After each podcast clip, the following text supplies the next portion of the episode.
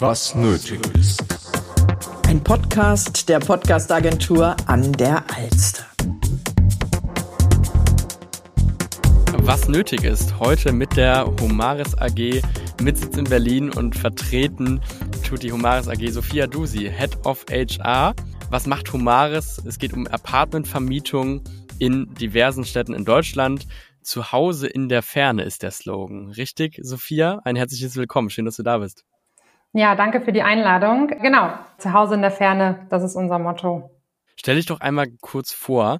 Du arbeitest bei Homaris, dann ja auch mit Sitz in Berlin. Da befindest du dich gerade auch, oder? Ja, genau. Ich bin in Berlin ansässig, bin tatsächlich hier auch geboren, also ein Berliner Urkind. Ähm, bin seit Mitte 2020 jetzt bei Homaris im People and Culture Bereich und leite seit Mitte diesen Jahres den Bereich als Head of People and Culture.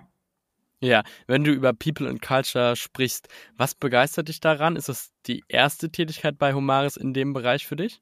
Ich bin tatsächlich schon seit viereinhalb Jahren mittlerweile in dem Bereich unterwegs, habe auch klassisch eigentlich BWL studiert im Bachelor und Master und währenddessen auch meine Leidenschaft für die Personalarbeit entdeckt. Bin dann ja zu Humaris gekommen und liebe einfach daran, mit Leuten in Kontakt zu sein, den Leuten dabei zu helfen, sich weiterzuentwickeln und ja, den nächsten Schritt zu gehen.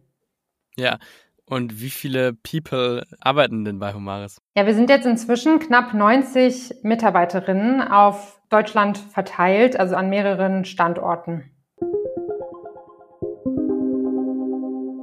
Ihr fragt euch, was nötig ist, um bei diesem Unternehmen weitergebildet zu werden? Wir sind noch ein sehr junges Team. Das heißt, wir sind dabei, viele Prozesse und Strukturen noch aufzubauen.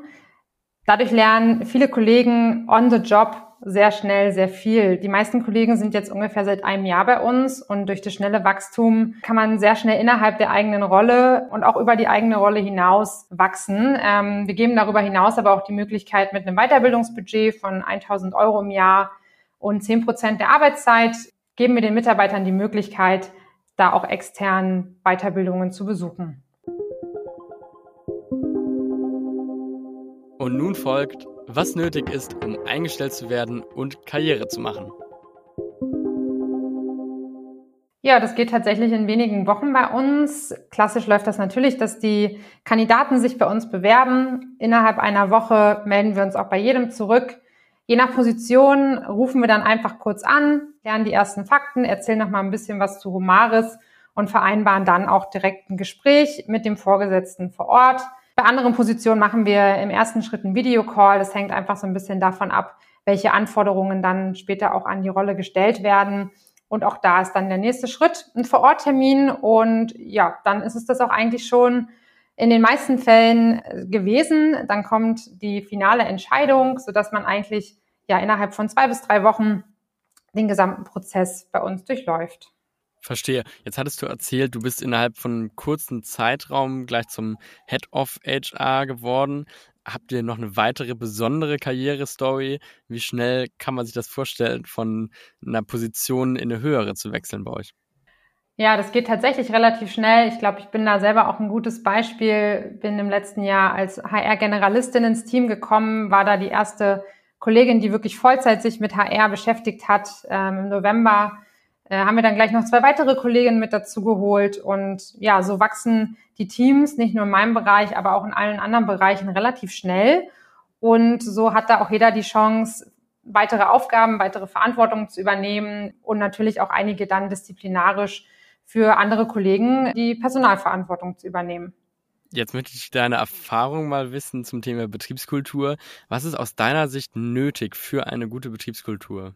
Ja, da sind einige Faktoren, die da eine große Rolle spielen und die ja einfach wichtig sind für das Miteinander.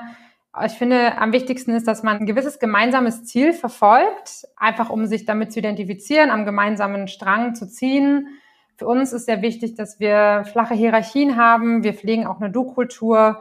Alle Kollegen sind sehr offen. Aus Fehlern lernen wir. Die macht ja jeder.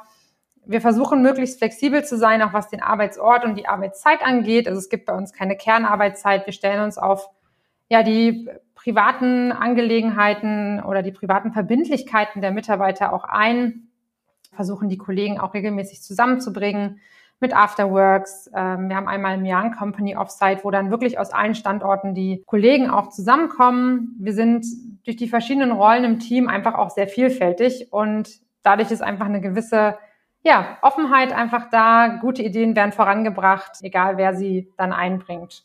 Ja, Sophia, wenn ich jetzt jemanden aus eurem Unternehmen fragen würde, wie findest du eure Betriebskultur bei Humaris ähm, auf einer Skala von 1 bis 10? Was denkst du, ist so die durchschnittliche Antwort? Ist es die 10?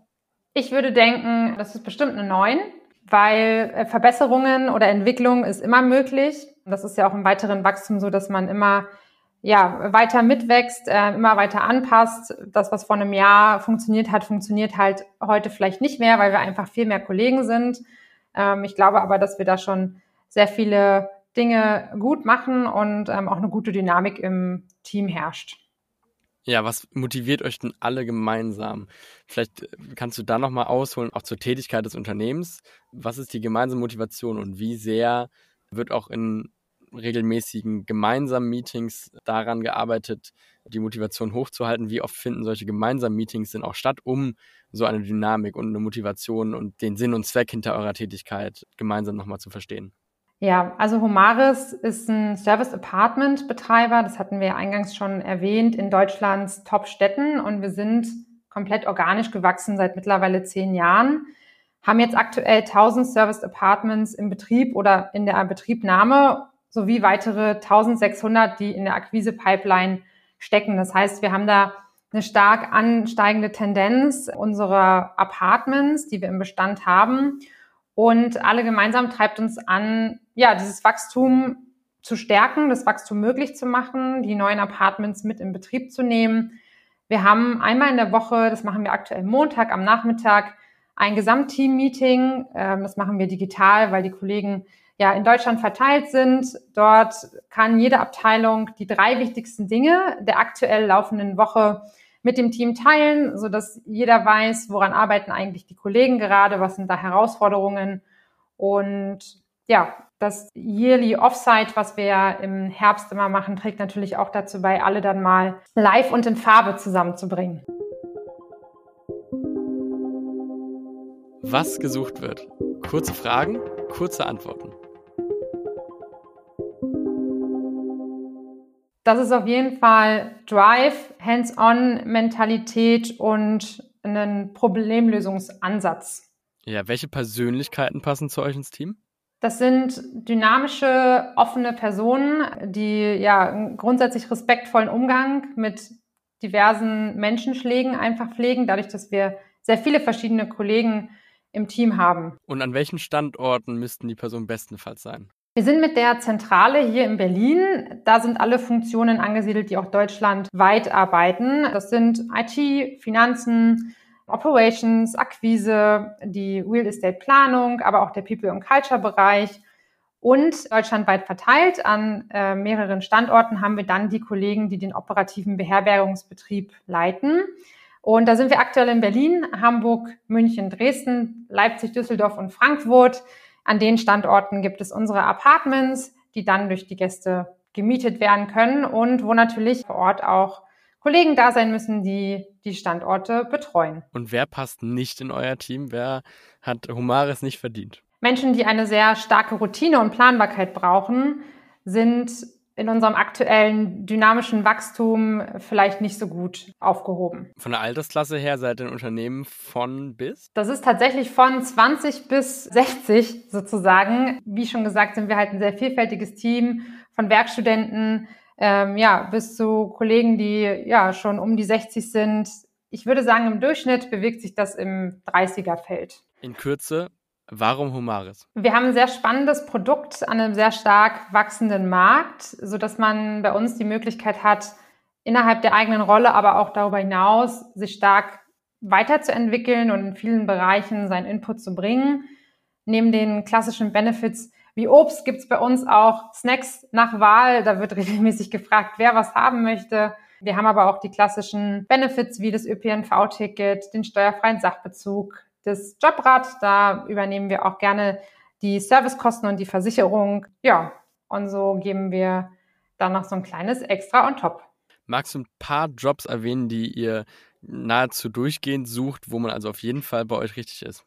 Wir suchen immer Unterstützung, gerade in der Gästebetreuung. Das heißt, alles von ähm, Guest Experience Managern im Revenue Management, aber auch lokal Standortleiter, Hausmeister, Hausdamen, alle, die sich wirklich um den operativen Betrieb der Objekte kümmern. Aber dadurch, dass natürlich auch die Standorte wachsen, brauchen wir auch in der Zentrale Unterstützung von Architekten, von Buchhaltern, People- und Culture-Spezialisten, auch im Legal-Bereich, sodass wir eigentlich wirklich in allen Bereichen da auch weiter wachsen.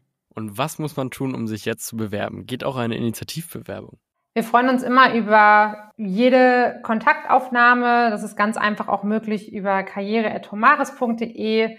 Man kann sich initiativ bewerben. Wir schauen gerne auch, dass wir Menschen, die gut in unser Team passen, dass wir die ja bei uns auch anstellen können, unabhängig davon, ob wir gerade eine Stelle so in dem Falle ausgeschrieben hatten, weil uns auch einfach das Mindset sehr wichtig ist, dass ja Leute mit einem guten Drive zu uns ins Team kommen, die Lust haben, was zu bewegen und was voranzubringen und dadurch, dass wir wachsen, gibt es überall was zu tun, sodass wir eigentlich für jeden, der ja Lust hat, da auch eine gute Stelle finden. Alles klar, sehr gut.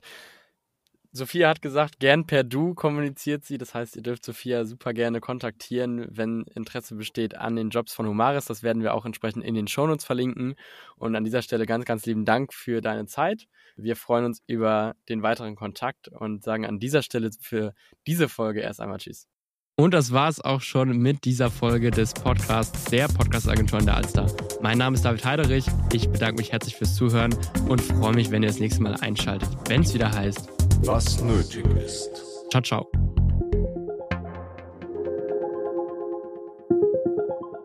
Dieser Podcast wurde produziert von der Podcast-Agentur an der Alster. Jeden Donnerstag wird eine neue Folge veröffentlicht, überall dort, wo es Podcasts gibt.